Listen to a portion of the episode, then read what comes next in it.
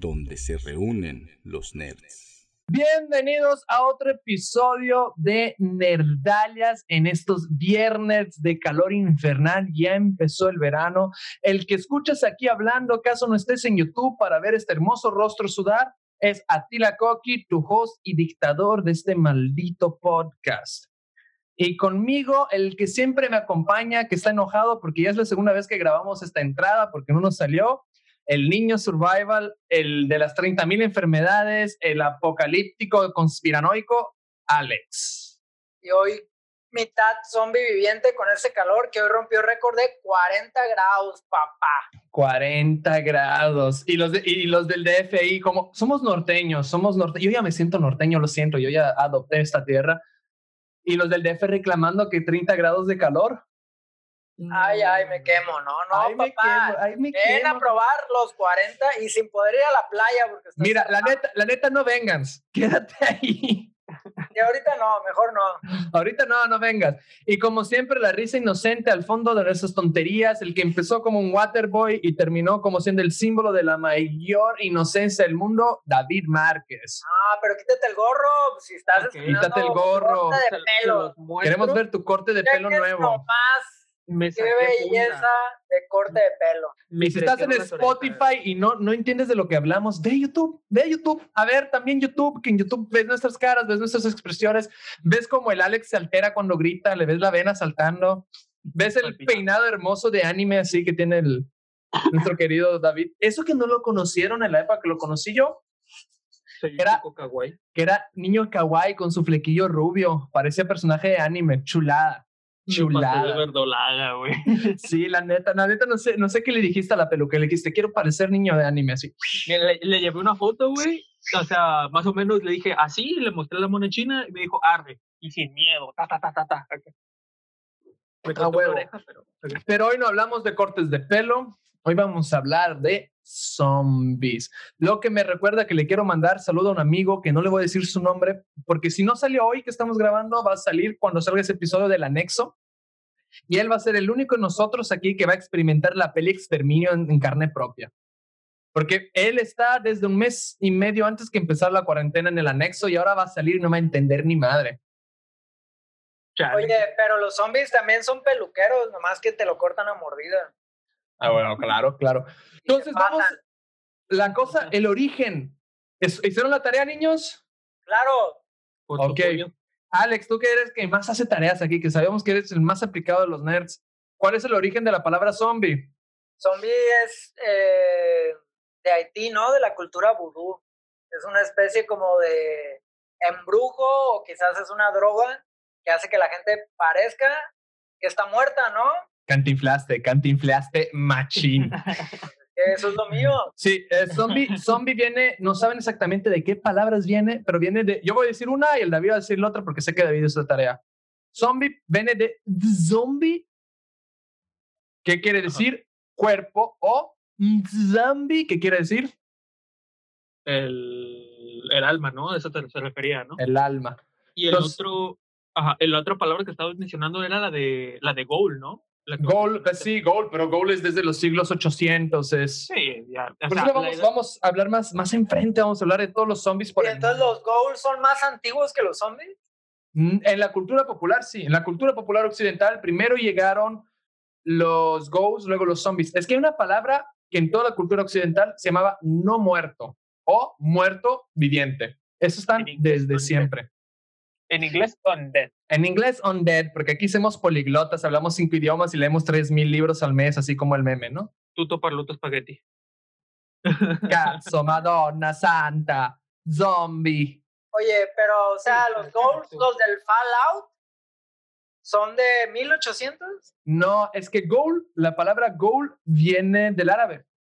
El goal en sí, en, si, si fuéramos a comparar las mitologías y la, la criptosomorfología, como podemos llamar, los críptidos, que son, o sea, criaturas fantásticas. El Goul, tienes registro del Goul desde 400 antes de Cristo, 500 antes de Cristo, que es, no es otra cosa que los árabes y las culturas mesopotámicas, como llamaban a los zombies. Y creían que el Goul comía los cuerpos. Entonces, era peligroso ir de noche a los cementerios porque te iba a aparecer el... El Goal, Goal. sí, sí, de hecho, el, el Goal en sí era más, estaba más, o sea, sí se relacionaba con esto de los muertos, ¿no? Pero también era visto como, en aquella época era visto como una especie de demonio, entonces ese era, ese era el temor principal del, del Goal, ¿no? Se relaciona también con los muertos. No, y si buscas en internet lo que te, te hablan de cómo defenderte de un gol en base a la teoría antigua, no, que era poner el ajo, que no sé, cruzar no sé cuántas. Eran estas cosas hermosas de los de la época medieval, que unos rituales que tú dices, no, ¿cómo que agarraron calcetín de un niño recién nacido bañado en luna llena? Pero es el primer registro de zombies como tal es esos o los no muertos. O sea, en la época medieval se creía que los muertos resucitaban y hacían un desastre, entre ellos los vampiros, pero eso es, eso es otro podcast. Eso sí, eso, eso, presta para otro tema definitivamente. Pero zombie, zombie en la cultura occidental empieza con Haití. Con la religión del vudú, ¿no? Con esta, con esta creencia de que se puede hacer eh, volver a los muertos. De hecho, creo que hay otro podcast muy famoso por ahí que habla de una variante en uno de esos episodios, pero el, en sí el vudú hace creer que no solo podemos controlar a los muertos, sino que también podemos controlar la voluntad de los vivos y hacerlos parecerse como que, eh, por eso la figura del, del, del zombie vudú tiene, tiene su peso, podríamos decirlo. Oye, que hay película, ¿no? La del arco iris y la serpiente. ¿La ¿Cuál vieron es o qué? esa? No, Ah, hay, no. hay demasiadas pelis zombies hoy en día. ¿De qué trata esa?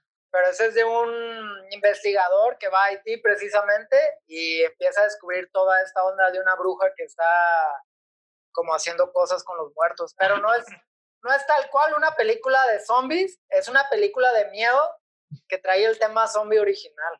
De hecho, Uh, de- de hecho, lo estás mencionando y sí me suena, creo que sí lo he visto.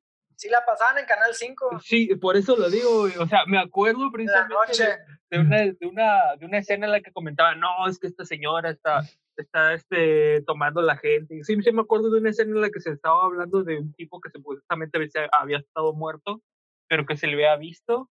Y Era, era de esa época en la que pasaban también la de eso, ¿te acuerdas? Tú sabes, tú sabes que el pedo cinéfilo está hardcore en la persona cuando te cita Canal 5, güey. Canal 5.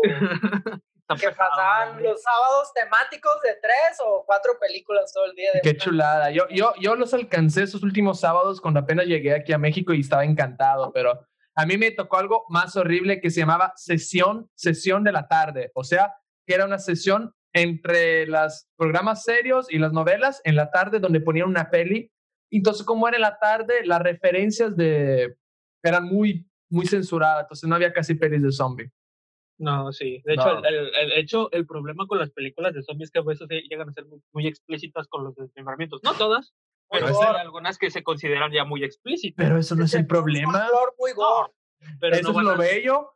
no te van a, el problema es que no te van a pasar una película en donde están despedazando Sí. un güey a las 4 o 5 de la tarde porque hay niños, güey. Hay y ese es niños. el problema, güey. Hay niños. se Ay, asustan. niño. Niños, Ok, niños. Aquí antes que continuemos con el tema, ¿cuál fue la primer, así que eh, escarbemos en, el, en la memoria, ¿cuál fue la primer peli zombie que vieron, que se acuerdan así?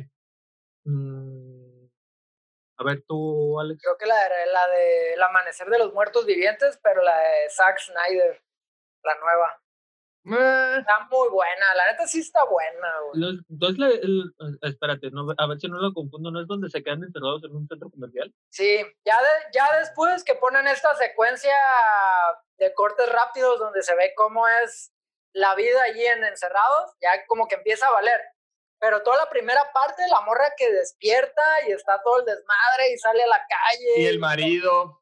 Pues eso es, es buenísimo, la neta, toda esa parte. güey. Tanto es que se escena como que la retoman de carrilla en una de las Resident Evil, cuando están en esta pinche parte que es como un experimento. Eh, Resident Evil, qué chafas estuvieron, ¿no? Resident Sí. Evil, te voy a decir que, por un lado, tenemos que agradecerle un chingo en la cultura zombie, por otro lado, neta, se No. pasaron. Oye, y hace poco James Cameron decía que Resident Evil que estaba muy buena. Yo dije, ¿de dónde? No, es que, o sea, una cosa es el Resident Evil en videojuegos y en películas animadas, y otra cosa es el Resident Evil que, que de hecho fue el primero que yo vi, que es el de las películas de Mila Jo- Jovovich y todas esas cosas que la neta, pues la neta sí son una mamada, güey. O sea, la neta a mí me gustó la primera. Aguanta, la estás hablando de James Cameron. A James Cameron en una peli le pones más de tres explosiones y ya le gustó. Mm, Sí, puede güey. ser, güey. Pues sí, eh, y la neta las de Resident Evil tienen explosiones a lo Bestia. Yo, mi primera peli de zombie que me acuerde. Erga. Los cazafantasmas. No, la primera referencia a un zombie era un episodio de Archivos X que hay un güey como que engusanado que estaba vivo, no me acuerdo qué. No, no, Yo- dijimos películas. Películas, Resident Evil Resident Evil, fue la primera peli zombie no que vi. chavos ustedes, pues. No, Sí, sí. güey. Sí, No mijo. gustados. Pero sí, la pregunta sería, la primera película de zombies que viste en el cine, güey. Porque eso marca diferencias generacionales. Nunca vi ninguna peli. No, solo vi una peli de zombie en el cine y te vas a pasar ¿Cuál? de lanza. En ¿Cuál? esa época estaba de novio con una morra mucho más joven que yo. Ah, cochino. Shh, cállate.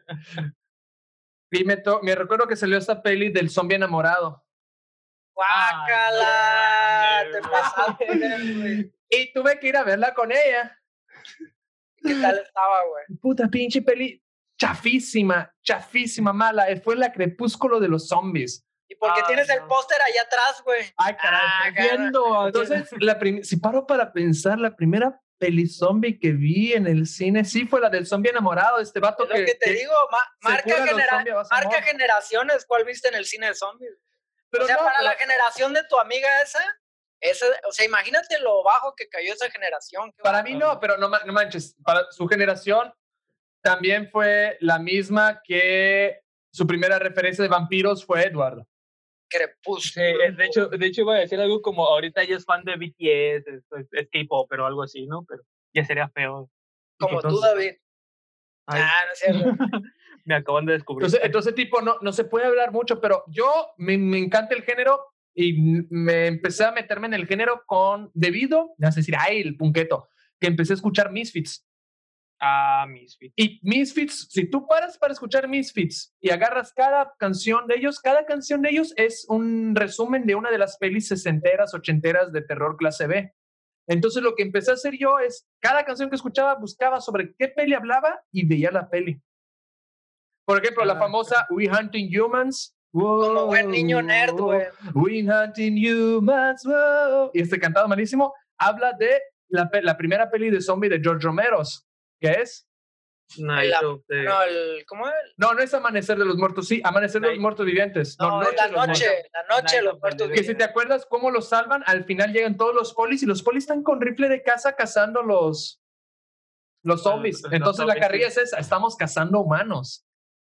Oh, ya. Entonces es eso, yo empecé con las pelis de zombies por Misfits o Zombies, zombies from Outer Space, que es otra peli chafísima, pero que está bien chida.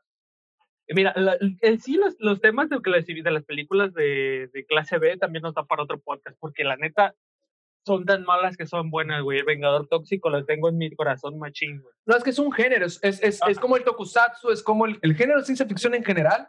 Ahora vivimos una época que la ciencia ficción está perrísima, que la neta casi los mejores pelis son de ciencia ficción. Pero nuestros papás o la gente marruca o lo que sea, que tuvo que chutarse los ochentas, los setentas y los sesentas, la ciencia ficción era un género menor. No, sí, sí, de hecho la película de reanimador, este, ciertas, ciertas partes con, cuando usan los de esos que se ven así chafonas, güey. Especialmente si era ciencia ficción terror. Porque ciencia ficción más o menos se salva con Odisea en el espacio, que ahí empiezan a buscar, ah, mira, es un género que vende y bla, bla, bla. Pero antes de Odisea en el espacio, algunas pelis ciencia ficción era basura, era, y vas a ver pelis con, con ovnis hecho- colgados de hilo, ¿sí? De, de hecho, la primera película del día de que el día que la Tierra se detuvo, era, estaba clasificada como clase B, si mal no me equivoco. Y este tuvo un remake hace poco que te, tiene un chingo de producción y sale Keanu Reeves y todo. Sí, creo que sí, Uh, Keanu que es buenísimo. El día que la Tierra se detuvo es buenísima. Ajá, y la primera, la primera vez que salió era cine de clase B. Pero bueno, hay que volver al tema de los zombies. Ah, bueno, No, no, pero sí, sí aguanta, tiene relación porque- No, no, no, no, voy a festejar. Alex, voy a festejar que es la primera vez que vuelven al tema sin que yo tenga que decir volviendo. Volviendo. Hoy, hoy, hoy está feliz. Hoy, Pero- hoy, fue, hoy fue el día. Pero es que no nos hemos salido, porque el cine de clase B es el abuelo Sí, pero de... No nos hemos salido, pero nos hemos desviado que estamos hablando el origen. Zombies empieza con Haití y empieza con la invasión de Estados Unidos a Haití. No, invasión, que según ellos era para mejorar Haití y hoy Haití pues, de las noticias de Haití, como lo dejaron Estados Unidos, ¿no? Entonces empiezan los años 20, 30, en los periódicos empieza a surgir la palabra zombie, pero de una manera medio católicos y protestantes hablando sobre zombies, o sea, desprestigiando, demonizando toda la cultura del vudú. Y de ahí viene una peli que es una joyita que es White Zombie. Ándale. Era White Zombie, ¿no? ¿Cómo era? sí, White Zombie. De White hecho, Zombie. de hecho, este, ¿cómo se llama? Antes, o sea, un poquito antes de las películas, creo que también es importante porque es importante hablar de dónde empezaron a nacer también los zombies que conocemos hoy, güey. Porque todos estos zombies que vemos en la televisión obviamente tienen un inicio muchas veces en otras cosas, que sería pues en la literatura, güey. Y te voy a mencionar el libro que te dije hace rato, güey. Este, el primer libro que, se, que salió, güey, con esta temática zombie, güey, era la, era, o sea, es señalado como el primer libro, es uno que se llama The Magic Island, The Magic Island, y fue escrito por William Seabrook, que fue publicado en 1929, pero todavía Sí, siete años época. antes, güey, siete años antes, güey, este, un, poder- un, un escritor que, que, que a mí me gusta mucho ya había publicado... Racista, un escritor racista hasta la madre. Sí, Que No, lo pero- andan que queriendo borrar, Sí, ¿no? sí, igual, igual a- acaban de hacer una- acaban de borrar lo que el viento se llevó porque es racista. Raza, eso de borrar el pasado está errado. El pasado está errado, pero tenemos que dejarlo de recuerdo para no volver a hacerlo. Volviendo, ¿quién Sí. es ese escritor fantástico Ah, que ok, todos este- amamos? Este, este, escritor, eh, pues, eh, fue Howard Philip Love- Lovecraft, güey, con esta historia de El Reanimador, güey. Kevin West, El Reanimador, güey. ¿Sabías que yo y Lovecraft compartimos día de cumpleaños? Ah, no manches. Y aquí está El Reanimador, Herbert West. Herbert West. neta, Aquí empezamos, o sea, es importante recalcar estos dos, güey, porque ambos su- su- surgen un, un nacimiento del zombie distinto, güey. El Magic Island, güey, es por el vudú, güey, por el por todas estas cosas que son de religiones distintas, güey, y pues Lovecraft lo propone de manera científica. O sea, Pero es que la- aguanta, porque siempre la ciencia de Lovecraft es, es, Sí, me- sí. es mística, porque agarra ciencia mística y lo junta con los dioses externos. sí, sí, pues por Y eso, con pero lo sobrenatural también. Ándale, sí. No, es- ese es el punto, pues el tipo quería, siempre quiso hacer este, que su, que, que su verosimilitud en, en sus cuentos, güey, se fuera, fuera un poquito más palpable. Güey, Y ¿ya por te diste cuenta? La ciencia, que Lovecraft que siempre es el pinche racista que básicamente Cthulhu empieza por gente haitiana. Originalmente todo el pedo de Cthulhu empieza por gente haitiana haciendo rituales en islas. Y cuando puede ser racista hasta la madre de zombies, prefiere hacer un pinche güero que, que reencarna gente. No, sí, de hecho está bien, güey, porque habla de que el vato era creativo, ¿no? No, Y el vato era racista en su vida, no en su obra, güey. no, es su obra también. Sí, Para, sí, Pero, Todo- no, no, es que la palabra no es racista, es xenófobo. Todos los males, todos los males sin- en este mundo son de otras culturas. Es culpa de los asiáticos, es culpa de los haitianos, culpa del vudú. Si es fuera de este mundo, es culpa de una fuerza externa. Todo, él tiene miedo a hacerla afuera bien cabrón. Stephen King, hay, un, hay un- una coletánea de cuentos y de análisis sobre Lovecraft y Stephen King dice, Lovecraft es la xenofobia más bella, así lo estoy citando muy abiertamente, no, no, para, Ajá. que es la xenofobia más bella que ya se ha leído. El güey era un xenófobo, le tenía miedo al mundo. Todo lo que fuera diferente le daba miedo, por eso es siempre un terror inexplicable, un terror indescribible, no, inenarrable, inefable. inarrable, inefable, Entonces, indescriptible. indescriptible y todo. Indescriptible. manches. más allá de la comprensión humana, güey. Más allá de, ajá, sí. No, entonces, este, Para luego a dos páginas de escribirlo, ¿no? El hijo no, bueno, entonces, así como part- en esta participación rápida, pues sí, entonces, pues Lovecraft publicó, se podría decir que los primeros libros con... Pero ¿de qué trata ese el reanimador? A ver. Ah, Uh. el reanimador, pues, este, nos empieza a narrar la historia de, de un doctor que en su, en su vida de estudio de medicina conoce a un sujeto que se llama Herbert West. Herbert estaba obsesionado con la idea de revivir gente, de hacerla regresar de la muerte y siempre estuvo haciendo estudios para, revi- para revivirlos, este, buscaba su material, robaba cuerpos muertos, incluso a veces ocasionaba accidentes para que la gente muriera. Y este, el detalle es que llegó a ser exitoso y la neta, el, el- el cómo fue exitoso y lo que sucedió con esos cuerpos también está muy chido. Eh, la neta, es una lectura que no tiene pierde, güey. La neta yo la disfruto mucho y, y la, La neta, recomiendas la recomiendo ampliamente. ampliamente. Sí, de hecho, Todo Lovecraft, todo Lovecraft, es Lovecraft. recomendable. sí. Eso iba a decir. Nomás no sean racistas, punto. Oye, y lo sorprendente es que no pierde actualidad, ¿no? Siendo un escritor que publicó hace como 100 años. Ándale. No, sí, se siente, se siente. Pero, por ejemplo, Oye, el- ah, Pero, pero a lo que vas, entonces Frankenstein también es zombie o qué? sí, Frankenstein, no, Y- y es Frankenstein no es zombie. anterior. Frankenstein es un no muerto. Tienes que volver a la palabra, no muerto, undead. Eh, y eso, eso lo fija como antecedente, ¿no? Sí, es Que un no dead. es pero importante. el Herbert Klaus de Reanimator es Frankenstein con esteroides y sin moral, sin romanticismo, porque el güey ah, no solo busca cuerpos, como también los va matando para buscar partes compatibles. Tipo así. Oye, yo leí Frankenstein hace poco, o sea, hace poco, cuatro, tres años. Qué decepción, güey, qué Qué decepción. ruco, o sea, qué ruco eres, güey. No mames, Es- hace poco, como hace cuatro años. Es, es, es un emo, o sea, Frankenstein yo me lo imaginaba así, un Jason, un Freddy Krueger. Güey, el vato toda la novela llorando, güey. No, es como. No, güey, no es Frankenstein, perdón, voy, voy a corregirte, no es Frankenstein. La criatura de Frankenstein, porque Frankenstein es Es el doctor. el doctor. Y esto es algo que, que siempre hacemos hincapié, ya lo hicieron carrilla, lo, lo corrigen, lo hacen referencia en todos los cómics. Hasta Franco Escamilla hace este chiste. Frankenstein es, la, es el doctor, esa es la criatura. Pero claro que Semo, es que lo escribió una morra. Lo escribió Sí. una morra a sus 18 años, 17 años, no manches, quisiéramos nosotros haber escrito Frankenstein a esa edad. No, y, y eso agrégale que la, o sea, la escritora lo, lo hizo básicamente jugando con sus amigos. Ah, aguanta, también vamos a hablar que eran los fifís, era- eran los fifís de la época, era gente noble que nunca tuvo que preocuparse por pagar una renta en su vida. No, así. pero pues. Eso Así, va a negar. no, Kai, ¿qué? Alex. No, No, no, te pero- conviene esta conversación, Alex. Chale, hay que- demonios, terreno delicado. ¿Qué? No. Pero de- deja No. sacar un libro que fue escrito por alguien que no trabajaba y no hacía ni madre, güey. ¿Qué? qué? No, Ah, Que las moscas revoloteaban ¿no? sobre cómo. ¿Sobre la Sobre la- cual? Ah, Volviendo. No, Pero es eso, entonces, el, el no muerto, el undead, existe hace muchos. El zombie es diferente.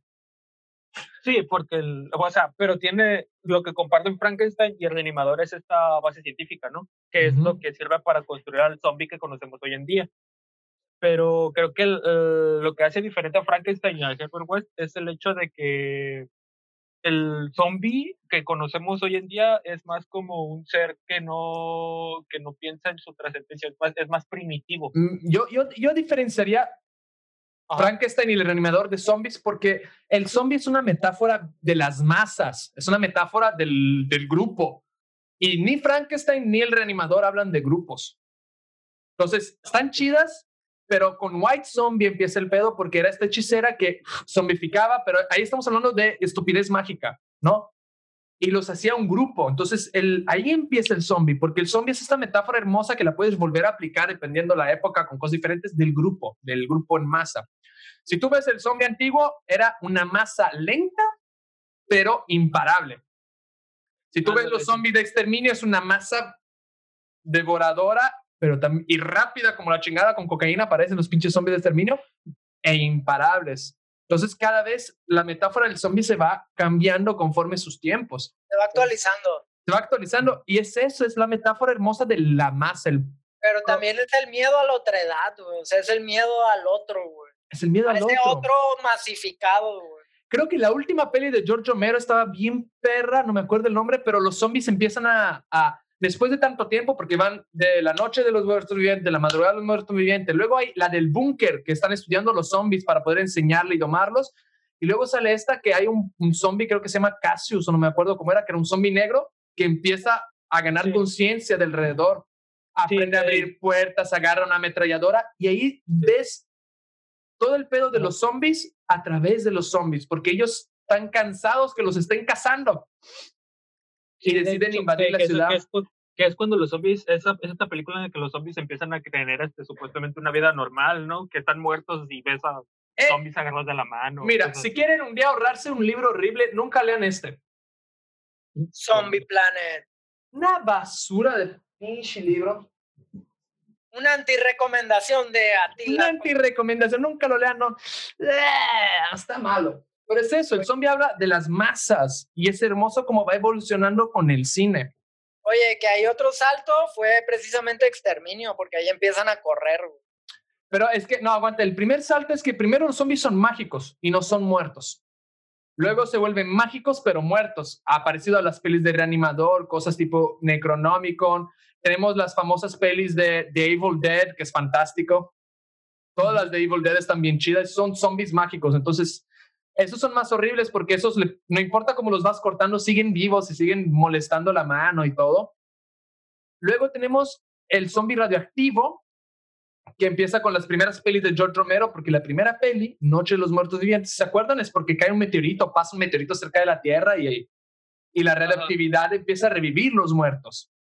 Y luego empezamos, no sé, ahí, ahí me arriesgaría mucho, que es el zombie virológico, el zombie, no, el zombie virus. Y luego Resident Evil se saca un pinche zombie peor todavía, que es el zombie bacteria. Luego el zombie parásito. Y luego mi zombie favorito, el zombie hongo. Que tú sabes de qué serie es. Ah, sí. Last of Us, que estamos a tres días, dos días de que ya salga la segunda parte. ¿Por qué crees que estamos haciendo este podcast? hay que hacer, hay que hacer este Waltruck para el canal, güey. Sí, y es chido para mí y fue hermoso porque el, el zombie más cercano a nuestra realidad, cómicamente, es el de Last of Us. El del hongo, ¿no? El del hongo, porque la naturaleza, ese hongo que inspiró eso, pasa. El cordyceps. El cordyceps, que es un hongo que invade las hormigas y va creciendo y lo que hace, agarra la hormiga y la empieza a controlar para que se suba en el punto más alto. Sí, sí, de hecho. las este, esporas. Y Alex se volvió una pintura renacentista por tres segundos. Yo también me quedé así como que ¿por qué demonios se está transformando? Sí, parecías pintura de Van Gogh. Si no estás, si no les digo, Spotify es chido, pero YouTube tiene un plus. Traigo lag, traigo lag, amigos. Lo buguearon, güey. Lo están hackeando. Ok, ya hablamos de la primera experiencia de zombies. Yo, yo ya di mi peor experiencia de zombies. ¿Cuál fue su peor experiencia de zombies? Mi peor experiencia de zombies. La neta es esta película que mencionaste de George Romero. Esta del. no me acuerdo cómo se llama, pero es esta en donde empieza a aprender los robots. Los, robots, los zombies, güey. La neta, ah, yo, no ni, yo no digo que sea una película mala, pero para como yo tenía este, en mi mente, en mi concepción a los zombies, güey, el ver que empezaron a hacer cosas de humanos, güey, que ya no quisieran ser un terror, que, o sea, se me hizo. Se me hizo, no sé, no me, no me encajó, pues. Peor que el zombie vegano que se enamora y el amor locura no existe. Para mí no existe. Esa es la ventaja que yo tuve, güey. Yo no me, yo no me a ver el crepúsculo de zombies, güey. Entonces, no, este. No, ah, no, no, no. Iba, iba a decir cosas muy íntimas, recuerdos, recuerdos de relaciones pasadas. Memorias, güey. Memorias distantes de relaciones pasadas. Y de repente la cara del perrito que recuerdo que está. Y Alex. Alex, te estás transformando en un zombie. Sí, le entró el virus. Le entró el virus. Ándale, ya tiene mayor calidad el chamaco. Pobrecito. Pero volviendo aquí, mientras, pero volviendo, ya tuve que decir volviendo. Entonces tenemos White Zombie, luego empieza Night of the Living Dead. No, de hecho, creo que antes de Night of the Living Dead, güey, estaba otra película que se llama The Plague of the Zombies, güey, La Plaga de los Zombies, güey, y fue hecha por John Gilling, güey. Y este, pues igual es el mismo origen, güey. Es una magia vudú y es una película del, 66 y es lo mismo, güey. Es este, esta magia negra, este vudú que empieza a tocar desde los pueblos haitianos, desde las colonias haitianas a, al típico país que siempre puede pelear con zombies, güey, que es Estados, Unidos. Donde, donde la gente abre, abre un cajón y salen tres pistolas. Ándale, güey, salen, se caen tres, güey, y tienen otras nueve allá adentro. Ah, que, ya, ya, llega un momento que mejor le tiran con las pistolas que van matando más gente que dando balazos. Ándale, sí. Pero es eso, eso es algo que yo siempre hablo cuando hablamos de zombies. Que ahí iba a haber un coloquio de cine, pero no hubo. Se canceló. Se canceló. Y estaba entre hablar sobre este pedo de los zombies y la cultura gringa y Monty Python. Pero volviendo, lo de los zombies, el, el problema de los zombies fuera de la cultura gringa es muy difícil. Y si ves pelis de zombies fuera de Estados Unidos, cambian muchísimo toda la narrativa. Tren Train to Busan, güey. Train to Busan era otra historia. Los, los coreanos siempre han tenido una forma muy distinta de hacer las películas, desde la acción. No, pero es, es, es que es- no es tanto eso, es que ellos lo hicieron en su realidad. En, en Sí. Corea tú no, no compras una pistola como si fueras un chicle. No, sí, y precisamente por eso, güey. O sea, el- los coreanos son, son buenos haciendo las cosas con lo que tienen, con su percepción. Y la neta, Train to Busan es Train to Busan. Tren a Busan, la neta, es este un ejemplo de eso, güey. O sea, yo te digo porque he visto otras películas. ¿Sabes qué? Yo prefiero, yo prefiero. Tren to Busan que Tren a Busan, porque Tren a Busan parece una, un- una producción de un video muy prohibido. No, Tren to, Ah. Train to Busan, porque Tren a Busan, ¿de quién abusan? Ah, ¿Por qué en un tren, oye? O Porque sea, en un tren, son tres. o ¿no? asiáticos, No, no quería llegar tan lejos, no pensé en eso. que a los asiáticos les encanta eso de, de abusar en trenes y no, no, no, muy mal, muy mal, muy mal. No vean esas cosas, no promuevan esas cosas. Pinches asiáticos. Oigan, ¿ya han visto la precuela de Train to Busan? Que es la, la Ah. segunda peli, la que van a hacer ahora, o la, que salió de- hace poco. La La de de- Tren a Seúl, ¿no? No, Estación Seúl, que es Ah, animación. estación. Sí, ajá. Ah, no la he ¿esa es animación? Está buenísima, mucho mejor que el tren a Busan. güey. Sí, pero recuerda, recuerda que el tren que abusa Ah, sí. tiene, el tren que abusa tiene un problema. Que los coreanos son malísimos actores. Eh, así, facialmente no son buenos. No sé, Bueno, está tu afirmación. Tienen terror y normalidad. Normalmente. Ahora está mejorando. Desde que salió la peli de Parásitos, mejoró mucho el cine coreano. La trilogía de la señorita Venganza es otra historia, pero normalmente las pelis japonesas, asiáticas, los actores tienen dos expresiones: terror y cara plana. No De hecho, más, Atila.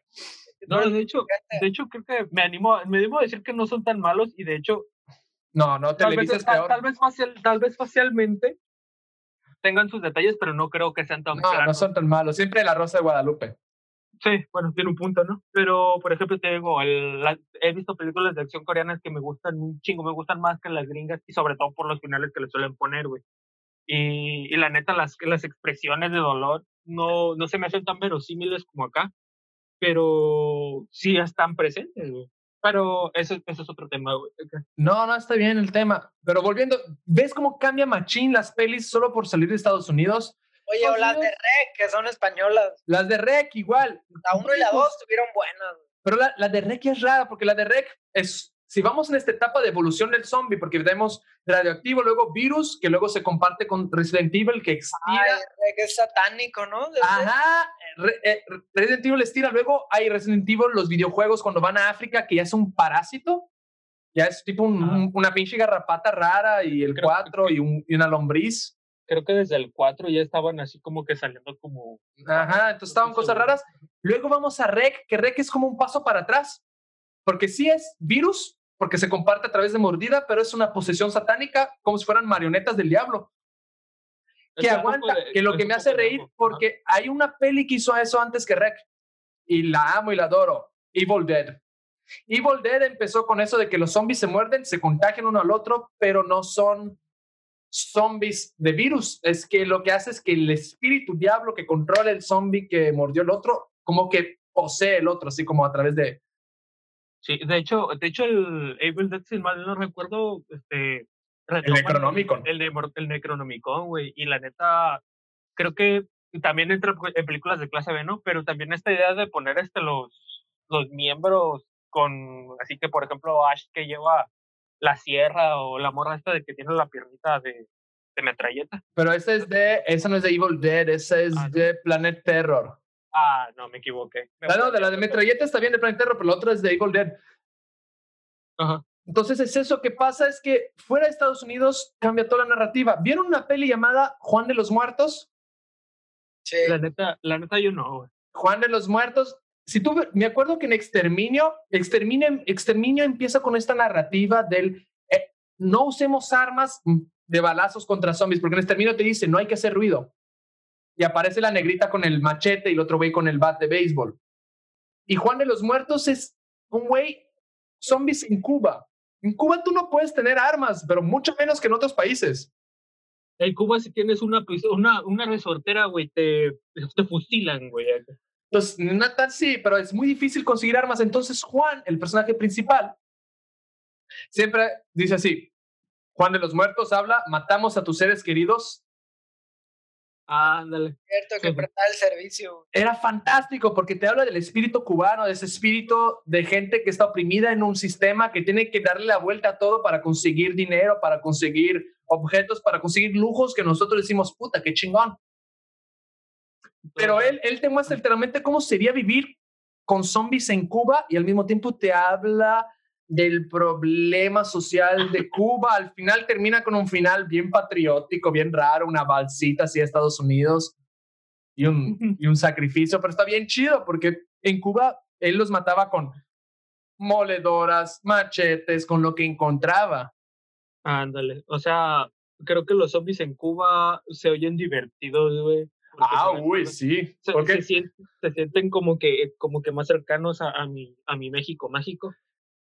Y, y, y hay videojuegos, en los videojuegos hay uno que me encanta, que son los de Dead Island. Ah, sí, Dead Island. sí Dead Island es. Juan de los Muertos. Bueno, sí, güey, Los o matas sea, con machetes, con palas, con creo que, picos, o sea, con tubos. no, no niego, güey. De hecho, creo que eso, eso es uno de los fuertes en el juego, ¿no? Que te acerca, que te hace ser creativo a la hora de matar a los zombies, ¿no? Sí, Entonces, ajá. hasta No, que encuentras un arma de fuego ya, uh, a ver qué tal, y, y por eso estaba siempre siendo famoso el, el, la imagen de este mono, ¿no? Que tenía su, su bate, así, no, una especie como de vara, y que al final tenía amarrado una sierra, y esa sierra también tenía creo que amarrado una escopeta con no sé qué. Ah, no, ese es de, ese es de otros juegos, de los que... Dead Rising, Dead Rising. Ándale. de ah, Capcom.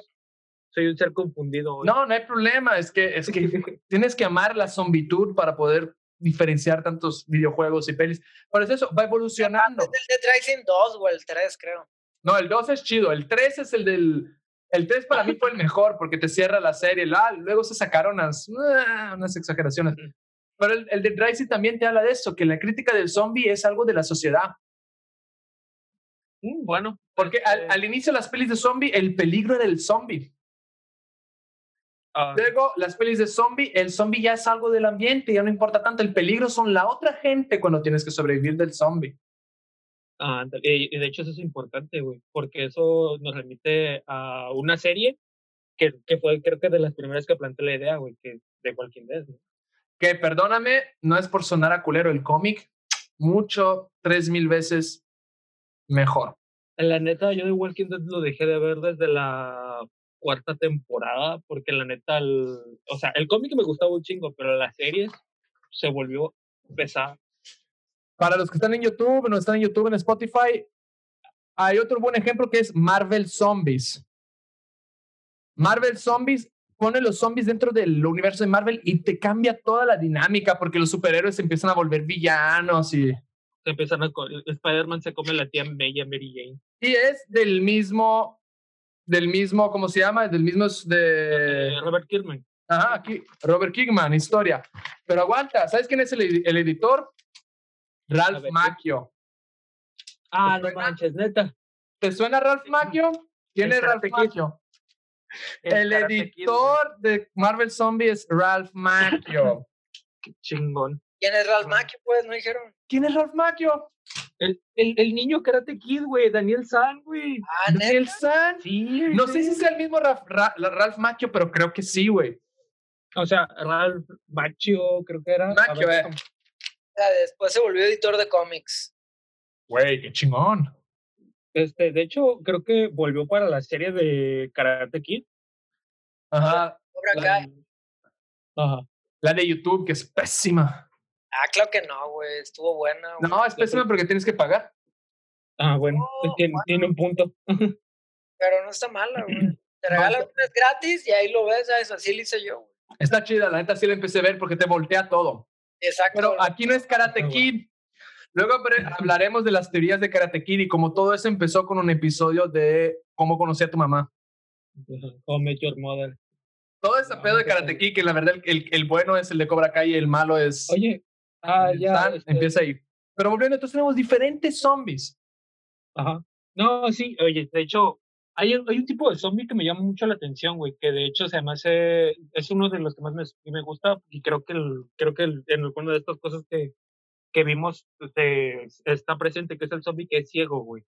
que, que, que creo que es el de exterminio, que no puedes hacer ruido porque enseguida te encuentran y que de hecho lo retoman en el mismo de Walking Dead, güey. No, es, es que es, eso es chido porque en Walking Dead, en Exterminio, la verdad Walking Dead lo retomó antes que Exterminio porque creo que el cómic es anterior a la peli, corríjanme si estoy. Exterminio salen zombies ciegos. No están ciegos, no, lo retoma Walking Dead. Ese, En ese exterminio no. Y luego lo retoma, claro, está el más horrible sonido del mundo, que es el Los clickers. los clickers de, Last of de Us. The Last of Us. Pero es eso, empieza, empieza a hablarte que los zombies hay una... Siempre el zombie tiene que tener una debilidad, porque si no es imposible, ¿no? O es lento, si no es lento, no ve bien, porque si no, ¿cómo le haces? Te, te jode por, por donde le buscas, ¿no? Pues sí, falta que el siguiente el zombie empiece a agarrar armas y ahí empieza el desastre, ¿no? Ah, el Romero, ¿eres tú? George Romero, zombies con armas. Pero es eso, entonces, un nombre, si tú no, no sabes de quién estamos hablando, si no sabes quién es George Romero, tu tarea es agarrarte este fin de semana y verte todas las pelis de George Romero, porque George Romero es el papá del zombie moderno. De hecho. De hecho, sí. Este, Y tiene- si quieres ver producciones raras de zombie, búscate pelis de zombie italianas. Están bien raras. Y bien gore, güey. También gore, están, están raras. Son producciones clase B, que se ve que pusieron el pantallazo verde, pero mismo así, en la narrativa son mucho mejor que ciertas producciones de ciencia ficción de Netflix que... Oye, y si quieres leer algo bueno, Guerra Mundial Z, ¿han leído el libro? pues, Sí, dicen que están... Sí, to- nadie- yo no he leído el libro, pero todos dicen lo mismo que la peli se pasó. Lo que hicieron en la peli no tiene nada que ver con el libro al final. Nada, sí, nada, nada, nada, güey. Y hasta, hasta, el, hasta Brad Pitt, porque Brad Pitt era, es fan del libro, se había enojado con el director por lo que hicieron. No, este, yo la neta, o sea, vi la, pe- vi la película y pues no me, me- se me hizo bien me, pues entonces yo olvidé que había un libro, güey. Por eso, o sea, porque la, la película no me logró No, la, la parte de la película que parece al Terminator hindú, que empiezan a armarse como pelotas y, y- y paredes de zombies, ya dije, nah, ¿qué es eso? ¿Qué está haciendo? No, sí, este, sí se me hizo mucha mamada, pero, pero pues, o sea, igual la película no se me hizo excelente, por eso no me enganchó y No, y ni siquiera es el mismo tipo de zombie, porque en el libro son los zombies clásicos que van caminando, que no corren. Ándale, güey, el zombie, el Ah. zombie de Guerra Mundial Z también se me hizo bien raro, güey. Y pues ahorita que me estás diciendo, no, pues es que no era el mismo tipo de zombie, se me, se me hizo bien raro en el Eh, ni eso respetaron, güey. O sea, nada más se llaman igual, pero no tienen nada que ver. ¿Tú te acuerdas el origen del zombie de exterminio? Yo me lo acuerdo mucho. ¿Cómo se empieza el zombie de exterminio? Porque van unos activistas, ¿no? Ecológicos a liberar changos de un laboratorio, güey. Y eso, es- eso, está, eso del chango está muy inspirado en una peli de los noventas, Búscate Virus. Virus. Virus es una peli sobre pandemias que empieza con un chango infectado. Estamos, acuérdate, estamos en los 90, estamos hablando de SIDA y de todo. Y hay una peli de ciencia ficción que es un virus que empieza a matar gente que empezó por un chango infectado de un laboratorio que fue suelto. Sí, es, es- Entonces ahí, ahí, hace, ahí hace como un guiñito, hace como decía, ah, mira, ahí está. Pero ¿cuál era el virus? ¿Se acuerdan que dice el doctor cuál era el virus? Era la rabia, ¿no? ¿Qué Era el odio, el virus del odio. Estaban intentando a través de virus crear mutaciones para inhibir sentimientos. Entre ellos era él. te lo odio. Pues no era el virus de la rabia, era el virus del odio. Es tipo un pasito más que la rabia. Porque la Oye, rabia, y luego con esa película pasó algo raro, que es que la segunda parte estuvo mejor que la primera, ¿no? ah, no. Sinceramente, no, no considero. La de 28 semanas después, Está bien buena. Eh, El actor de Full Monty me cae muy bien. Empieza a hablarte sobre cómo la gente se va volviendo loca porque el güey, el papá de los niños se vuelve cucu y te habla sobre la naturaleza humana en riesgo, cuando en situaciones de riesgo, porque el papá le vale madre y la mamá se muere por su culpa. Pero, y al final, todo como pasa está medio rara. De hecho, vuel- vuélvela a ver, te lo juro que se ven- O sea, técnicamente, hasta técnicamente mejora, güey. No, técnicamente mejora porque, claro, Porque son, meten esta cámara que queda fija en el zombie y lo de atrás se va moviendo. ¿Sí te acuerdas? Sí, pero ah, sí, no, no, técnicamente está mucho mejor porque vieron que la primera vendió mucho y le inyectaron dinero, pero en, en billetería no fue tan mejor, ¿eh? No, no le fue bien, pero no está chafa. Lo que voy es que. No, no está chafa, pero es otro pensaría guiño. que por ser segunda parte iba a estar bien chafa y no está chafa. No, no está chafa, pero chafea como cualquier segunda parte. Pero lo que yo siento es que es otro guiño a la tradición, porque yo veo que el director hace guiños, hace el guiño a Virus en la primera peli, en esta de que quieren curar los zombies que hacen el laboratorio de un búnker, bla, bla, es un guiño a la peli de George Romero esta de que quieren entrenar el zombie.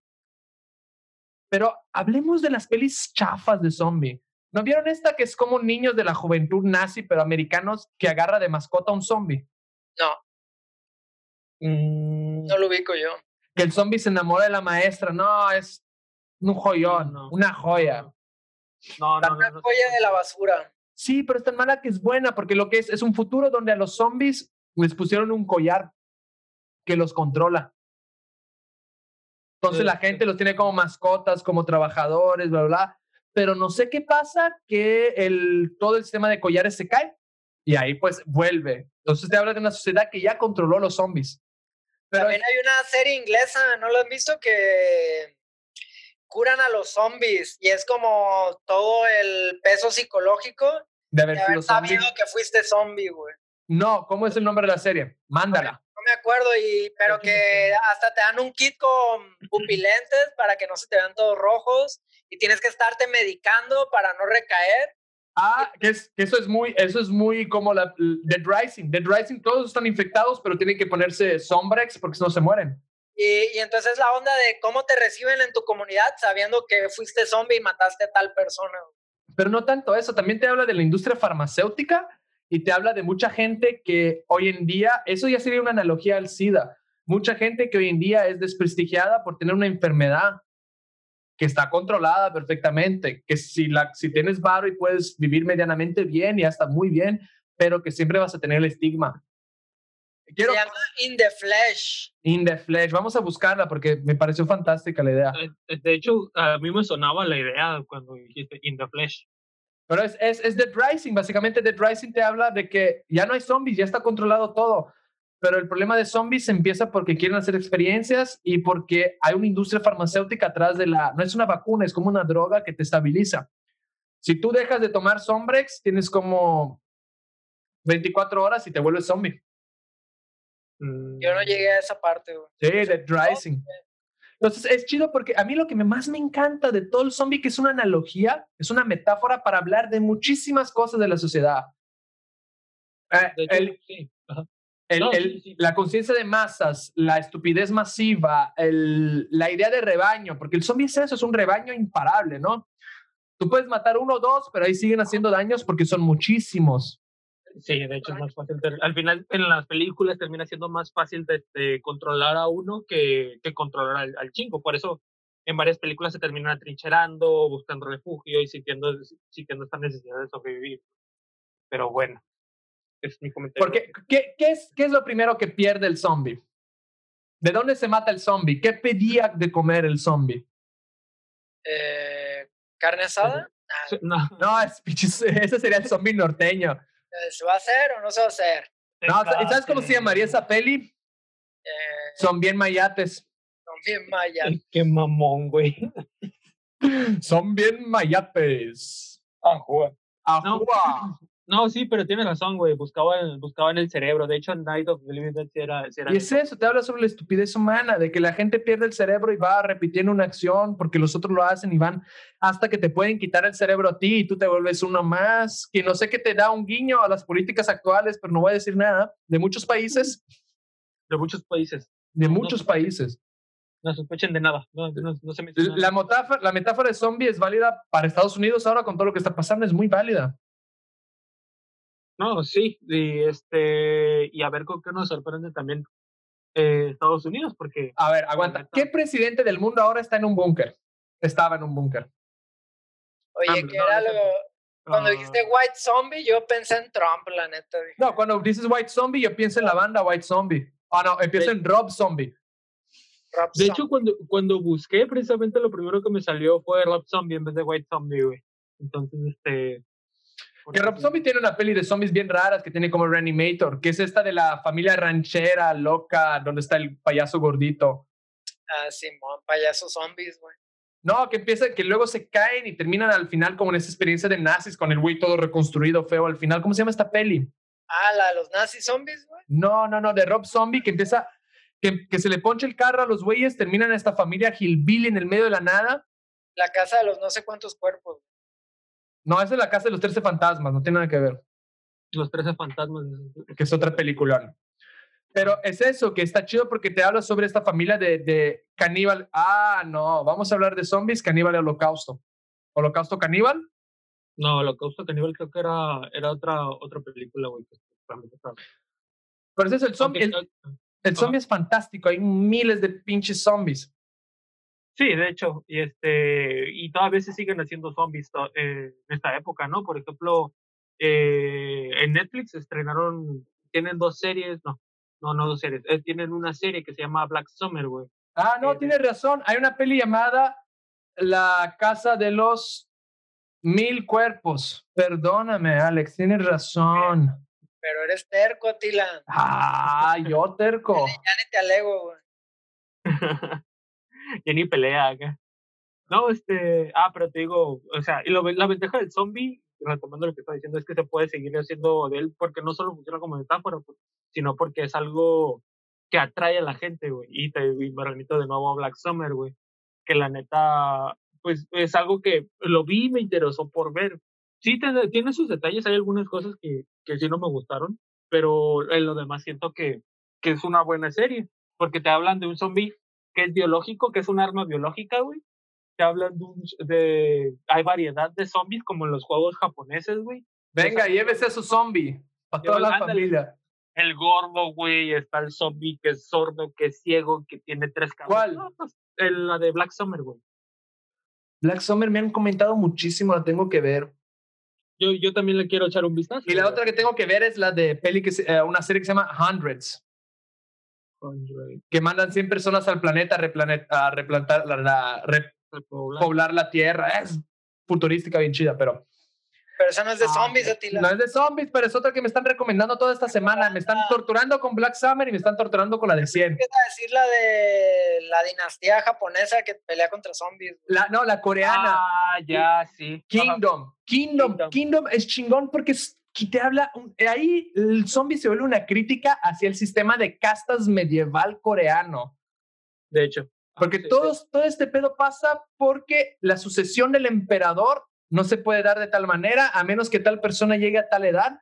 Entonces, para mantener el emperador vivo por más un mes, lo vuelven un zombie, se pasa un cagadero en la corte y de la corte se expande al mundo entero. Todo porque la familia que se había casado con el emperador no quería perder el poder en el emperador. Sí, sí, de hecho. Entonces, De la crítica es bien chida. Sí, empecé la serie y de hecho sí me estaba gustando, nomás que ahorita todavía no estoy al día porque va la costumbre de dejar las cosas a medias. Es que Oye. Kingdom es bien lenta. Kingdom es ¿Qué muy tal lenta. la, la reinvención de, por ejemplo, Orgullo, Prejuicio y Zombies? Ah. Abraham Lincoln contra los zombies. No, ah, no, es, no es Abraham Ah, Lincoln, asesino de vampiros, Ese, ese es Abraham Lincoln Ah, cazavampiros, güey, cazador vampiros. pero el mismo de Abraham Lincoln, cazador de vampiros, creo que es el mismo director de Orgullo, Prejuicio, Perjuicio y Zombies, ¿no? Oye, que estaría bien que sacaran El Llano en Llamas y Zombies. así. No. Pedro Páramo, Pedro Páramo zombies. Güey, perdóname, Pedro Páramo Zombies sí tiene un chingo que ver. De hecho, güey.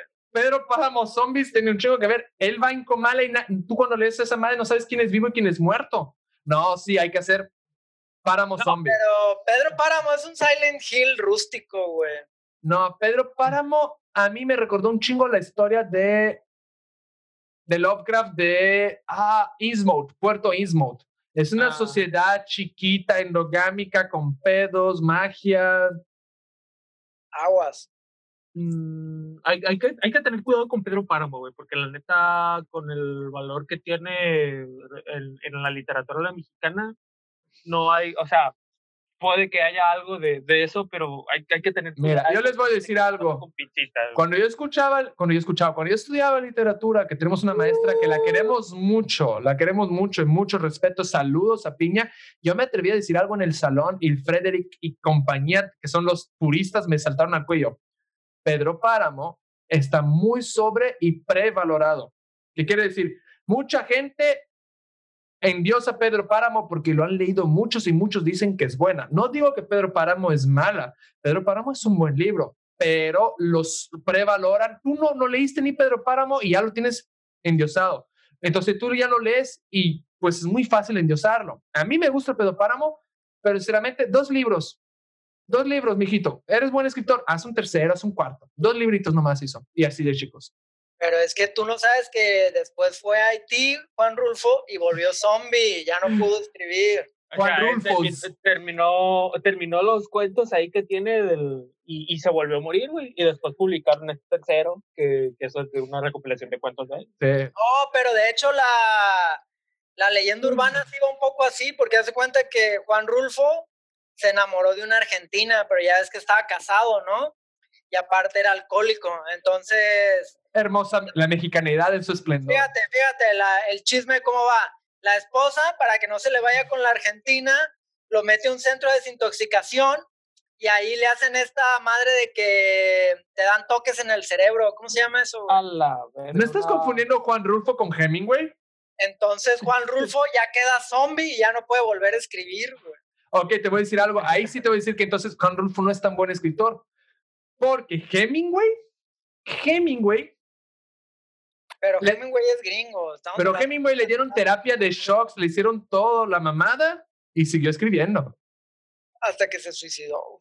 Por eso, Hemingway aguantó la terapia de shock y, escribí- y siguió escribiendo. Entonces no es disculpa para no escribir. Pero Hemingway no estaba casado, Rulfo sí. No, güey. pero Hemingway era, era un era- Hemingway era un zombie, era una pinche madre, una pinche avalancha de gente. Era indestructible, era un monstruo. Pero- cargaba, cargaba cuerpos. Fue a la Segunda Guerra Mundial como enfermero porque no lo dejaron ir como reportero porque él quería ver el pedo y contar sobre el pedo y cargaba cuerpos. Él era el pinche loco que iba a la trinchera y cargaba hasta el...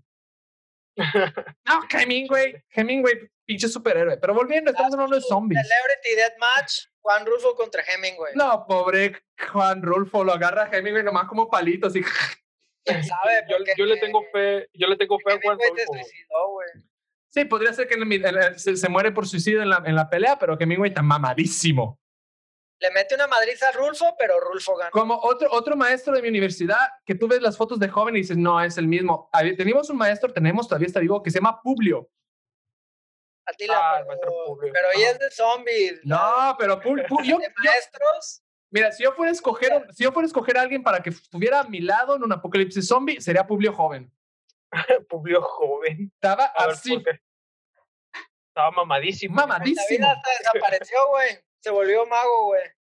Pero ¿a qué, qué estamos hablando? Sí, otro. Tú desapareciste, el David, no sé qué está haciendo ahí. Traigo sus- lag, traigo lag. Y yo hice mi truco de magia. ¿Viste? La Volvió a aparecer. Ay. Ah, por eso, y es por eso que tienen que ver este podcast en YouTube, no en Spotify. No, también verlo en Spotify, ¿no? Está mucho más chido. ¿no? en Spotify. Es muy, muy chido ver cosas en Spotify. Velo en Spotify, escúchalo en YouTube. y escucharlo en YouTube también es, es muy recomendable. 100% viable. Ay, es, yo estoy resistiendo y hace como 10 minutos a no decir volviendo porque ustedes no vuelven, pero Volviendo. volviendo, volviendo. Regresando. volviendo. Regresando al tema Retornando. principal. Ajá. Ya hablamos de pelis, ya hablamos tantito de libros, hablamos de cómics, videojuegos de zombie. Yo creo que el zombie donde más cambió fue gracias a los videojuegos. Sí. Sí, ahí encontró su casa, güey. Ahí encontró su casa, ahí encontró la dinámica que cambió el zombie en la literatura y en el cine. Los zombies no corrían antes de los videojuegos. Mm, ¿No? No, no recuerdo. Primero 28 días antes que videojuegos. Espérate, es que 28 días está basado en un cómic, güey. Si el cómic fue antes de que el, si el cómic fue antes de que el zombie corriera en un videojuego, entonces corría primero un cómic. Lo- Los, zombies, lo que entiendo yo, los zombies empezaron, toda nuestra dinámica del zombie cambió machín gracias a los japoneses. Porque te vas a, a Silent Hill no tanto, porque sí son lentos, tan raros, son, son esos zombies estilo Rec, más poseídos que zombies.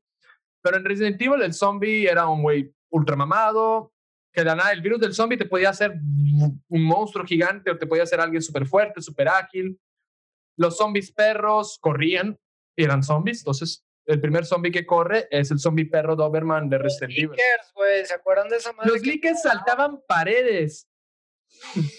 Pero no sé si un licker es un zombie, güey. No, un licker es un zombie. toda aquella cosa, toda aquella cosa que originalmente era un ser humano, se muere, vuelve a la vida, es un zombie. Hasta aquella cosa que era un perro. Pero los líquidos no se murieron, güey. Aguanta, hay, hay unos zombies que no hemos hablado. güey. Hay el zombie que más me dio miedo. Ahora me acuerdo el primer zombie que vi de niño, es que sí me dio miedo un chingo. El niñito de cementerio de mascotas. Oh, ese sí. Ah, es cierto, güey. Cementerio de mascotas. O sea, que es la clásica narrativa del, del gringo, no hagas tus cosas arriba de cementerios indios. Stephen King, ¿no? Que lo que toca... Creo que de los 80 a los 90 todo era culpa de cementerio indios. Gracias a Poltergeist, todo es culpa de cementerio indio. Tu escuela, tu escuela está embrujada, es porque se hizo sobre un cementerio. pararon para pensar que en la verdad 90% del terreno de Estados Unidos es un cementerio indio porque los mataron todos. Sí, totalmente. Deberían de jalarle las patas en las dulcerías. Sí, todo, todo, todo, Estados Unidos es un cementerio indio, pero volviendo, el niño zombie y el gato zombie y la mamá zombie de cementerio indio. Cementerio indio, cementerio de mascotas. Cementerio indio, la película. cementerio indio, la película. Espérala, este verano. ¿Cómo se llama? ¿Cómo se llama el de la familia Peluche? Uh, ¿Cuál de todos, güey? Eh, él, él, protagonizando. Eugenio Derbez. Eugenio Derbez. ¿Cómo se llama la, la, la ultra mamada que odian, a que odian ahora mucho? Bárbara Regil. Ah, Bárbara de Regil, sí. Cementerio indio. Ay, no, qué feo. Ay, no. Chale, cartas de triunfo, güey, van a pasar a la historia. Y yo no entiendo, yo no entiendo algo, y algo que me estoy estresando mucho últimamente, en las comunidades de ciencia ficción en general, videojuegos, ciencia ficción, juego de rol, tenemos metáforas tan chidas, ¿no? Como el zombie, que nos hace hablar del racismo, de la discriminación, del grupo de masa. Tenemos metáforas infinitas, tipo, no entiendo cómo alguien que ve las pelis de zombie puede ser clasista. De la misma manera que no entiendo cómo alguien que leyó Señor de los Anillos puede ser racista. Uh, bueno, eso los Anillos es racista en sí, ¿no? No, por lo contrario, los seres humanos no existe raza. No hay blanco, no hay negro, no hay no. Hay elfos, hay otras razas. Entonces, ahí mismo así, hablan de, de, orcos buenos, orcos malos. Hay un chingo de historia de las razas, pues entonces no, no. De hecho, de hecho creo que la misma eh, pregunta entra con la gente que, que va a Star Wars pero creo que Star Wars sí es un poquito más específico, porque incluso No. yo siendo, no, yo siendo moreno, güey, en Star Wars, güey, yo sería de otro planeta, güey. Y tú siendo, pues, italiano, ya sí serías humano, güey, pero yo Güey, todavía-.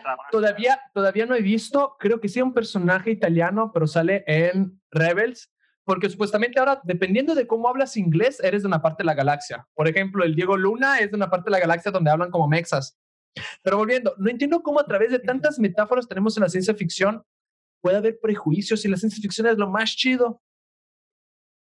Pues, es Sí. que a veces, a La veces ciencia es- ficción te pone un chingo de metáforas de cosas sociales que deberías resolver en tu vida real, pero no se puede discutirlo porque hay muchos pedos y la disfrazan. Racismo, clasismo, problemas sociales bien chidos. Y hay gente que es fan de pelis de zombies y es clasista, eso no lo entiendo. Es que creo que el problema está en que muchas veces la ciencia ficción la ven así como algo, se van más por la idea de que es ficción, güey, de que es ficcional, y no le van a prestar muchas veces atención a eso. Cuando olvidan que antes de la ficción está esta palabra que es ciencia y que abre una posibilidad de, de que suceda, ¿no? O sea, puede, estar bien planteado como en la ciencia ficción dura, pero también puede ser algo así muy al garete como en la ciencia ficción blanda, pero que está ahí para que lo sientas un poquito más más tangible, ¿no? A la hora de narrar las historias. Y creo que por eso no prestan atención, al, a- eh, no, no, pien- no se piensa más allá de eso. ¿Es eso o realmente ya es una cuestión cultural más, más densa? No sé. Es- yo, yo no entiendo, yo, yo, yo por eso amo la ciencia ficción, porque te hace discutir cosas que no puedes discutir y deberías poder aprender cosas que no. Por ejemplo, ¿vieron las pelis de comedia zombies? ¿Cuál creen que ustedes que fue la primera peli comedia zombie? Voluntaria. ¿Involuntaria? No, voluntaria, voluntaria. Porque Dawn of Ah. the Dead. Shaun of the Dead. Simón. ¿Dónde, ¿Dónde está la única arma en, en- en toda Inglaterra? En toda Londres. ¿Dónde está? Ya no me acuerdo. En el bar Winchester. Que se llamaba Winchester porque tenía una Una Winchester. Ay, Una Una Winchester. Winchester. Entonces te habla un chingo de qué pasaría si los ingleses y te habla de, de carrillas, cosas. Ah, sí, porque allá el control de armas es súper estricto, ¿no? Ni las policías tiene, creo. No, la policía normalmente no tiene. Tanto es que la, la mayoría de los policías de a pie no tienen chaleco a prueba de balas, tienen chaleco a prueba de cuchillo. O sea, es una chaleco que tiene unas placotas de metal que supuestamente debería servir para no ser acuchillado, pero hay un youtuber que se llama George Spraven que demostró que no sirve de nada. Y, y lo acusaron de, de- de enseñar cómo matar polis. Tipo, no manches, él te está demostrando que los polis están en peligro. Pero es eso, Inglaterra no, no hay la legalización de armas que hay en Estados Unidos. Luego, ¿se acuerdan de Planet Terror? De Tarantino, no, no, de Robert Rodríguez. Ah, muy bien. Que Robert Rodríguez ya había hecho un género de vampiros, luego se fue a, a muertos vivos. Robert Rodríguez. Ah, Simón, Simón, Simón. sí. ¿Nunca viste la peli de vampiros de Robert Rodríguez? Sí. Ah, no, no, no me acuerdo. A ver, dime el ¿no? nombre. Del crepúsculo al amanecer. El crepúsculo al amanecer. Ah, ya, ya, ya, ya, sí, sí, sí. Con Salma Hayek de stripper vampira. Vampiros mexicanos. Sí, sí, sí, no, Serpientes. ya, ya. Vampiros reptiles mexicanos, mayas, no sé qué. Pero entonces tú No, sí. vas y en Planet Terror es chido porque también te habla de los hillbillies, de la, toda, toda la frontera sureña, todo el desastre de los sheriffs. Luego te vas a Planet Zombie, que ya hubo dos. Planeta Planet Zombie. ¿No era Planeta Terror? No, Planet Zombie, ¿o cómo se llama? Zombie World. La que, la que matan a Bill Murray. Ese Ah, es Zombieland, güey. Zombieland. Me- me- me- soy pésimo con los nombres, ya deberían estar acostumbrados. Zombieland es otra que te hace pensar un chingo de pendejadas. Mismo es comedia, es comedia, pero te hace pensar muchísimo. yo no vi la 2, ¿está buena? Eh, eh. La 1 sí está bien chida, sobre todo al principio. Pero hablando de zombies y Bill Murray, hay un peliculón. Peliculón. Ah, ya, ya sé de cuál vas. Peliculón. Ese sí es Está buena filosófico. porque tiene reseñas muy malas. Es que de Jim Jarmusch dices, ¿no? sí, Eh, no es que es, no es que es mala, no es mueren. buena. Es rara. Es rara. Los muertos no mueren. Es rarísima. Los muertos no mueren. Es tipo él, la verdad, ahí él agarra a los zombies solo como una metáfora. Porque se burla hasta del género de zombies. Pero es que no es, es que tú ves una peli de zombies, ¿qué quieres ver? Carne, gore, balazos, gente corriendo Sobreviviendo, ajá, sí. y, y, y rubias siendo mordidas. Rubia siendo mordidas. Sí, por ejemplo, Yo no entiendo como un fan de pelis de zombie puede ser racista porque si tú ves la peli más clásica de zombies, el que salva a todos es el negro. La primera, ¿no? La primera, la de La Noche de los Muertos Vivientes, él, se rifa todo. Que No, pero- si tú ves en la versión antigua, es el, él es el que sobrevive. En el remake, él muere. No voy a hablar que un director sea menos que el otro, que racial, que bla, pero No, pero creo que, creo que, creo que la gente que ve estos, estas cosas es como es, más porque el son da- sureños. el género les da las cosas que les gustan, balas, güey, este, viejas y gente a que le dispararle, güey. O sea, Punto. creo que, es, ajá, creo que es. Camionetas con cuchillos. Camionetas con cuchillos. Tanto es ¿Qué que creo ¿Qué más que puede pedir un redneck? eso? Ajá, sí. Ah, no, sí, tienes razón, total. La clásica escena del, del amanecer de los vivos murientes, del, de que están haciendo el pinche truck de colegio El motorizado. amanecer de los vivos murientes. De los muertos vivientes, de los vivos murientes. De los vivos murientes. Hablando en eso, hay, hay una canción de una banda que se llama El Amanecer de los Vivos Murientes. La banda se llamaba Don Cardón. Escúchenla. Ska de terror. Puro, pura música paseña. El bajista estaba bien chulo, también fue el que escribió la letra. Y se llama Tila, pero es otra historia. Muy bueno. Muy bueno, muy bueno. Pero el-. El, el, el amanecer de los vivos murientes. Pero ahora vamos a cerrar esto. Último. ¿Cómo sería un apocalipsis zombie? Porque ya hicieron un apocalipsis zombie mexicano con la de Before the Walking Dead, ¿no? Eh, no. Sí, empiezan en tipo Tijuana, una madre así, que no? Ah, ya, pero es Fear the Walking Dead. Fear the Walking Dead. Empiezan Ah. en México, ¿no? Eh, si mal no recuerdo, no exactamente, güey. Eh, o sea, es fronterizo, pero. Es, es el pedo, es un México gringo. Ese es, ese es el México que lo ponen y le cambian el pinche filtro, algo más amarillo, la iluminación, nomás para saber que es México. Creo que en un punto sí llegan a. Sí, es México, de hecho, güey. Sí, pero imaginémonos ahora. Nos damos cuenta porque aquí estamos, pero ya que uno vaya a Estados Unidos dice, porque es todo amarillo acá. Porque es todo amarillo. ¿Por qué hay una iluminación de, de, de peli de, de terror? ¿Qué? Entonces, ¿por qué? Entonces soy un zombie. Pero volviendo, imagínense, es- vamos a hacer aquí una sesión que la llamaremos nuestra peli. ¿Tú por qué crees que hay tantos migrantes? Porque están cansados del amarillo, güey. Quieren otro color. Quieren un color más un suave, filtro un filtro, un filtro distinto. Ya basta de ese filtro, güey. ¿Crees que ¿Qué pasaría? Describamos aquí un apocalipsis zombie en la ciudad más poblada del mundo, La paz DF. Ah, cabrón, sí es la más poblada. del mundo, no, güey. No, sí, es, creo que es una de las mayores. Es de, es de las más pobladas, pero la más poblada del mundo. Te voy a buscar, porque siempre está Nueva York y, y, La y más DF. Empolvada, dirás. No, la más empolvada es Constitución. Es. Oh. Bueno, ah, pero un fin del mundo. ¿Cómo sería un apocalipsis zombie en el DF? ¿Qué cambiaría? ¿Qué quedaría igual? pues Empieza. sería muy difícil. Yo, yo digo que se quedaría igual el olor, güey. ¿Cómo empezaría? ¿Cómo empezaría? ¿Por qué empezaría zombies en el DF? Ok, un tamal radioactivo bañado en polvos vudús que hace que la gente crea que el COVID es plan del gobierno y las que lo esparcen. A huevo, Alex. a huevo. Alex, ¿Qué, qué, qué? Oye, la ¿Cómo ciudad más del mundo es Tokio. Tokio, ok. DF, no me acuerdo qué tiene, tiene un récord, pero. ¿Qué pasaría zombies en DF? ¿Qué pasaría? ¿Cómo empezaría? ¿Con- ¿Cuál es tu, ¿Cómo iniciarían los zombies en el DF?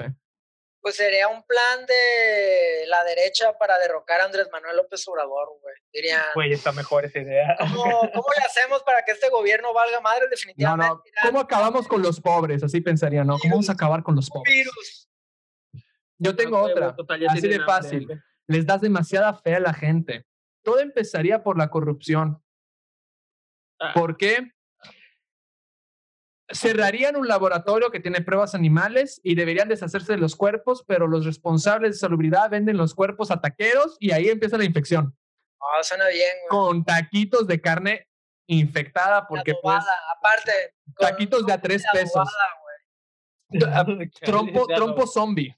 Taco de trompo zombie. Ahí va mi taco del pastor. güey. Ahí Está mira. Maldito. güey. Ok, ¿y qué cambiaría en el DF? ¿Y qué no cambiaría? ¿Qué quedaría igual? Empecemos, el olor quedaría igual. este. Pues. Se, bueno, el olor quedaría igual, pero creo que estaría menos contaminada, güey. Porque todos estarían muertos caminando así. Pero el metro sería igual de culero. Sí, yo no usaría el metro para moverme en un apocalipsis zombie, güey. Imagínate No. nomás, llegas a estación Tacubaya, y haces que donde se juntan tres líneas, haces, ah, muchas gracias, adiós. Ah, ok, adiós. ok. Corriendo te vas. No, este. Las ardillas zombies de Chapultepec, A la virgen, güey. Esa estaría perro. No, este, pero. creo que no que- cambiaría mucho porque son igual de violentas, están igual de piratas las pinches ardillas. Ah. ¿Quién sería el héroe? Un mariachi y un luchador de lucha libre, güey. No, el luchador se rifaría los putazos, güey. ¿sabes qué? La única cosa creo que cambiaría, porque el DF de a diario es gente de la periferia intentando entrar a la ciudad. Si alguna vez estuviste en Pantitlán y tuviste que agarrar el metro en Pantitlán, tú sabes cuánta gente se mueve de las orillas para hacer con que el centro de la ciudad se mueva. Aquí sería el contrario, sería toda la ciudad intentando escaparse a las orillas. Eso tiene sentido, güey. Eso sería lo primero que cambiaría, darían la madre a todo el clasismo de las, de las colonias. Suena muy padre. Ah. No manches, ahí vienen los zombies. Escapa. ¿Qué arma usarías tú A ver, tú, Alejandro. Yo, en eh, el DF? El ah, de... en el DF, yo un machete, ¿no? ¿O qué? Machete, se vale. Machete no, no se queda sin balas. Muy confiable. Pero el machete saca sangre y si es por sangre ya te infectaste. Buen punto. Ah, cabrón. Pues yo supongo que habiendo tanto poli que no corre y se lo come, nomás tener que esperar para que alguno, Zombie gordo. para que un zombie gordo se, se vaya ahí buscando hambre y ver si tiene sus armas o quitárselo a un zombie gordo. Nah, y pinches pistolas 38 calibre 9, todas pinches perjudidas que a los cuatro balazos se atascan. Nah, ya sabrás. Es, es mejor que nada, güey. Si dispara y me mantiene lejos, güey, es mejor que nada, güey. Bate de béisbol, palo de piñata, lo que sea. Palo de piñata. Nunca vi que un palo de piñata se rompiera. Sí pasa a veces, Atila. Sí, nunca, nunca, nunca he presenciado eso. Yo sí visto, Nunca. güey. Pero entonces tenemos eso. ¿Qué cambiaría? ¿Qué quedaría igual? ¿Qué arma tenemos? ¿En qué colonia irías a, a- a refugiarte? En la En colonia col- Escaldón, güey. ¿Cuál es esa? No sé, güey, nomás lo he escuchado. En la. ¿Cómo se llama? Yo evitaría a todo cuesto Barranca del Muerto. Esa madre ya suena mal desde el inicio, güey. Desde Barranca, güey. Barranca del Muerto se llama la, la estación de metro esa. Yo ya de ahí no iría. Yo miré las tomas. Imagínate para- Polanco zombie. Imagínate una marcha por el Ángel de Independencia, pero en vez de, en vez de estos movimientos sociales, todos zombies. güey. Ah, es que, eh, yo digo, ¿por qué no hicimos esa peli ya? Hay que hacer esa peli. Distrito Funeral. distrito. Funeral, en vez de federal. Distrito Funeral. Ci- Ciudad Muertes. Ya, ya sé de güey. Ciudad de Muertes. Ok. México. Y ya ves que el mayor peligro de las pelis de zombie nuevas es que hay diferentes facciones. Porque ya el zombie deja de ser el peligro. ¿Cuáles serían las facciones peligrosas de Ciudad de México? Yo Pues digo serían que. los, que los supercatólicos, ¿no? Que creen que es un castigo de Dios, güey. Como tipo guerra cristera zombie, güey. Yo le temo a algo que tú no vas a entender. Eh, los viene, viene, güey. Ah, yo digo que esos serían zombies, güey. Los taxistas y los viene, viene del DF. Esos van a ser los sobrevivientes. Van a ser los más armados, los más hábiles, los más Bueno, preparados. Tienen callo, no voy a decir que no. Tienen, tienen un punto. Y, y, y como ya están preparados para extorquir a la población, uh, No, sí, Es que el DF está cabrón, güey. Es como toda Sí. otra. El, el DF no, no necesita un apocalipsis zombie, güey, para sentirse como No. el fin del mundo. ¿cómo, cómo se llama? El cilindrero zombie. Ese me daría un chingo de miedo. Y suelta el changuito, güey, y ahí va el changuito. No, no, es- imagínate que de la nada agarras, agarras la, la calle esta, ¿cómo se llama? La Madero. Que la Madero nunca cruzaría la Madero porque estás loco de cruzar la Madero con zombies, toda poblada, pero que salga un cilindrero zombie así. No manches, esa sería una escena así, todo el cine aplaudiendo. Cilindrero zombie. Cilindrero zombie. La noche del cilindrero zombie. La noche del cilindrero zombie. Yo, eso que, lo, eso que, mi único estrés con México y zombies es que hasta ahora no se hizo una peli seria de, de zombies en México. Todo es en Tijuana. Pues es que Tijuana está cerca de Estados Unidos, güey. Y o el camotero zombie a que chifla fuera de tu casa. y que lo escuchas a- acercándose, no sería un peligro. Pero yo digo, la carrera es esa, no cambiaría tanto. La moral de la historia es que el DF no cambiaría tanto. De hecho, eh, güey, pues eso, eso es lo que dije hace rato. El DF no necesita zombies, güey, para sentirse como en el fin del mundo, güey. Sería igual, sería igual, pero con menos chiflidos. Y menos carros, güey. Menos tacos de adobada. güey. Eso es el, esa es la única cosa que yo lloraría en un apocalipsis zombie. Los tacos. Taquito de trompo, de suadero. De dos pesos. Y con este hermoso, haciendo nuestra peli en Nerdalia, que esta sesión chafa que hicimos ahora, cerramos esto porque el Alex ya reclamó que los podcasts se están extendiendo demasiado. Es que a mí me llega el inbox, me dicen, oye, ¿qué onda con el podcast? Dura una hora y media. Pues no le escuche todo, escucha la parte que más te gusta, ponlo para lavar trastes, ponlo para trapear, ponlo para sobrevivir al apocalipsis. Yo, yo hasta googleé, oye, ¿cuánto tiene que durar un podcast? Y Google me dice que una hora máximo. Ah. Pues yo a Google le creo todo. Ok, última, última cosa. ¿Qué cosas aprendimos de las pelis de zombie? Cierre. Pues aprendimos principalmente que no hay que confiar en la policía, güey. Siempre resultan ser los más malos. Los- David, uno, uno cada uno, vamos, vamos girando. Diría yo que si hay un apocalipsis zombie, tienes que dar duro y a la cabeza, güey. Muy bien. Yo, al apocalipsis zombie, sálvate a ti mismo. No quieras ser el héroe. Eso es un buen punto. Siempre acaba Oye. mal en las pelis el que quiere ser el héroe. Oye, ahorita, ahorita, o sea, ahorita que recuerdo, no tiene que ver con zombies porque no son zombies, pero que me recuerda un poquito a los zombies, güey, es Shingeki no Kyojin, güey. Ah, claro, sí, Wichichiki ni Chichaca. ¿Qué? No, el de Attack on Titan, güey. Ah, sí, tiene que ver un poco por la Sí, enfermedad. sie- siempre he sentido que es la, es la respuesta rápida que tienen a qué pasa si combinas a Godzilla con zombies, güey. Sí, se vale. ¿Qué ¿Eso de qué se trata o qué? Hoy Sí. eso lo veremos en otro episodio porque es un, ah, deberíamos hacer un episodio nomás de ese anime. Otra, Ah, otra cosa que no. aprendiste, Alex. Me lo estás aplicando, ¿verdad? Porque Ah. ya Otra cosa que hayas aprendido. me estoy lagueando. Eh, a ver. Les digo uno, no viajes en familia. La familia siempre hace un desmadre, que tu hermano se infecta, no tienes ganas de matarlo y hacen, olvídate de tu familia. Eso me dolería. Perdóname, pero siempre lo que pasa, los desmadres en todas las series, pelis de zombies, por la familia. El güey que trae el hermanito infectado en el, en- eh, escondido en el, en el sótano, el que está tramado con la ex esposa que es un zombie en la ciudad y termina siendo mordido. sí, es que eso es, es el pedo. La familia. La familia. Otra, no uses, no, no uses armas de fuego. Demasiado. Ah, no, sí. Que las armas, de las, ar- las armas de fuego son más para casos extremos que ya estás prácticamente rodeado, que ya tienes a todos encima. Siempre usa algo contundente y trata de ser muy silencioso. Sí, mono. Bicicleta. Si aprendemos algo de Guerra Mundial Z, bicicletas. Simón. Las bicis Silenciosas. súper útiles. Sería el medio de transporte ideal una bici. güey. ¿Y qué aprendimos con Zombieland? Double tap, dale dos veces, remátalos. Y hacer cardio, güey. Y hacer cardio y estirarse. es importante. Y siempre usa el cinturón. Eso es importante. Pero yo te voy a decir un consejo, un consejo y con este nos despedimos. Si quieres sobrevivir al apocalipsis zombie, deja tu like, comparte y escucha a Nerdalia. Tu podcast favorito. tu podcast nerd de todos los viernes. Con esto me despido. Yo soy Atila Yo soy. Alejandro. Yo soy David. y síganos en nuestras redes que siempre dejamos aquí en la descripción.